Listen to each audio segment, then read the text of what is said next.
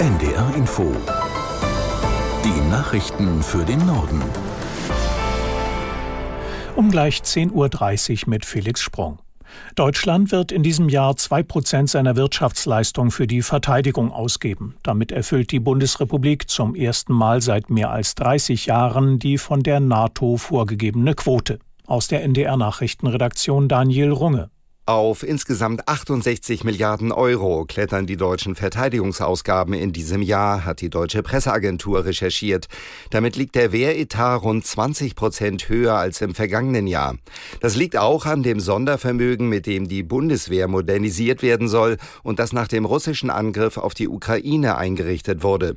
Genaue Zahlen zu den Verteidigungsausgaben der NATO-Staaten will Generalsekretär Stoltenberg heute veröffentlichen. Mehrere Agenturen melden bereits, dass in diesem Jahr etwa zwei Drittel der Verbündeten das 2-Prozent-Ziel schaffen, fast doppelt so viele wie im vergangenen Jahr.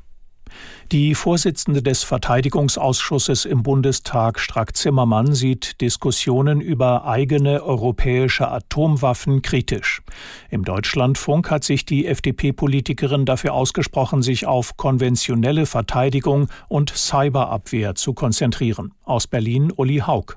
Marie-Agnes Strack-Zimmermann nennt den Vorstoß von SPD-Europapolitikerin Barley zu möglichen EU-Atomwaffen überschaubar klug.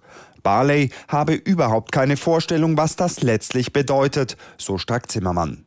Denn es brauche ein System, mit dem ganz Europa geschützt werden muss. Zurückhaltend reagiert die FDP-Politikerin auch auf den Vorschlag ihres Parteichefs Lindner, der in der Frankfurter Allgemeinen eine Diskussion mit Frankreich über die nukleare Abschreckung anregt. Knapp vier Monate vor der Europawahl finden heute in Bayern die traditionellen Veranstaltungen zum politischen Aschermittwoch statt. Die größte Kundgebung veranstaltet die CSU in Passau. Dort hält zur Stunde Parteichef Söder eine Rede. SPD-Chef Klingbeil spricht in Vilshofen, in Landshut Grünen-Chef Nuripur und in Dingolfing FDP-Europaspitzenkandidatin Strack-Zimmermann. Auch die AfD, die Freien Wähler, die Linke und erstmals auch das Bündnis Sarah Wagenknecht haben zu Kundgebungen geladen. Einige davon gibt es heute auch in anderen Bundesländern, unter anderem mit CDU-Chef Merz am Abend im thüringischen Apolda.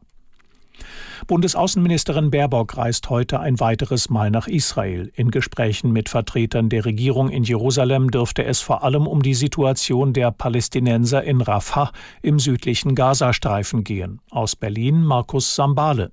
Für Annalena Baerbock ist es schon das fünfte Mal seit dem Terrorangriff der Hamas, dass sie Israel besucht. Baerbock verlangt von Israel, Schutzkorridore einzurichten, damit sich Menschen vor neuen Angriffen in Sicherheit bringen können. Außerdem fordert die deutsche Außenministerin, dass Israel mehr humanitäre Hilfe in den Gazastreifen lassen soll. Bei den Gesprächen heute und morgen in Jerusalem dürfte es außerdem um eine neue humanitäre Feuerpause gehen. Solange die Angriffe unterbrochen sind, könnte dann über die Freilassung weiterer Geiseln und einen längeren Waffenstillstand verhandelt werden. Israel lehnt eine weitere Feuerpause derzeit ab. Das Landgericht Lübeck hat einen früheren Staatsanwalt wegen Vergewaltigung zu einer Bewährungsstrafe von anderthalb Jahren verurteilt. Ihm wurde vorgeworfen, seinen Sohn schwer sexuell missbraucht zu haben. Aus der NDR Nachrichtenredaktion Johanna Honsberg. Dass der sexuelle Missbrauch überhaupt stattgefunden hat, darum ging es nicht in dem Prozess. Auch der Angeklagte streitet nicht ab, die Tat begangen zu haben. Im Mittelpunkt stand vielmehr die Behauptung des Angeklagten, er habe während der Handlung geschlafwandelt. In diesem Fall hätte das erhebliche Strafmilderungen bedeutet, rechtlich hätte der Angeklagte als nicht schuldfähig gegolten. Doch das Landgericht glaubt dem Angeklagten und seinen Verteidiger nicht. Von den insgesamt anderthalb Jahren Bewährungsstrafe gelten vier Monate schon verbüßt. Bin ich im Alter finanziell abgesichert? Diese Frage stellen sich viele. In einer aktuellen NDR-Umfrage zu dem Thema zeigten sich 67 Prozent der Befragten besorgt, im Ruhestand arm zu sein. Einzelheiten dazu erläutert Julia Meyer. Sorgen machen sich vor allem Teilnehmer aus der NDR Fragt Community, die noch nicht in Rente sind. Weil viele die Preise schneller steigen sehen als die Renten. Weil viele Zweifel haben, ob es überhaupt noch was gibt aus der Rentenkasse, wenn sie dran sind. Die Unbesorgteren, ein knappes Drittel der Befragten, die verdanken das vor allem ihrer privaten Vorsorge, aber auch ihrem Vertrauen in die gesetzliche Rente. Wer jetzt schon in Rente ist in der NDR fragt Community, der hält sich zu über 70 Prozent für nicht arm, aber die Hälfte sagt, der Lebensstandard ist gesunken. Eine Frau schrieb uns, wenn die Heizung kaputt geht, bin ich geliefert. Ein weiterer Versuch für eine kommerzielle Landung auf dem Mond ist kurz vor dem Start der Mission verschoben worden.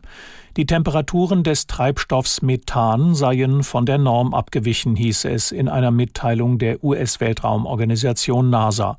Der neue Starttermin ist nun für morgen früh Ortszeit angesetzt. Der Mondlander der US-Firma Intuitive Machines soll dann mit Hilfe einer Falcon 9 Rakete des Unternehmens SpaceX vom Weltraumbahnhof Cape Canaveral in Florida abheben. Bislang sind bereits mehrere Versuche gescheitert. Sollte die Mission diesmal glücken, wäre es die erste US-Mondlandung seit den Apollo-Missionen vor mehr als 50 Jahren und die erste kommerzielle Landung auf dem Erdtrabanten in der Raumfahrtgeschichte. Das waren die Nachrichten.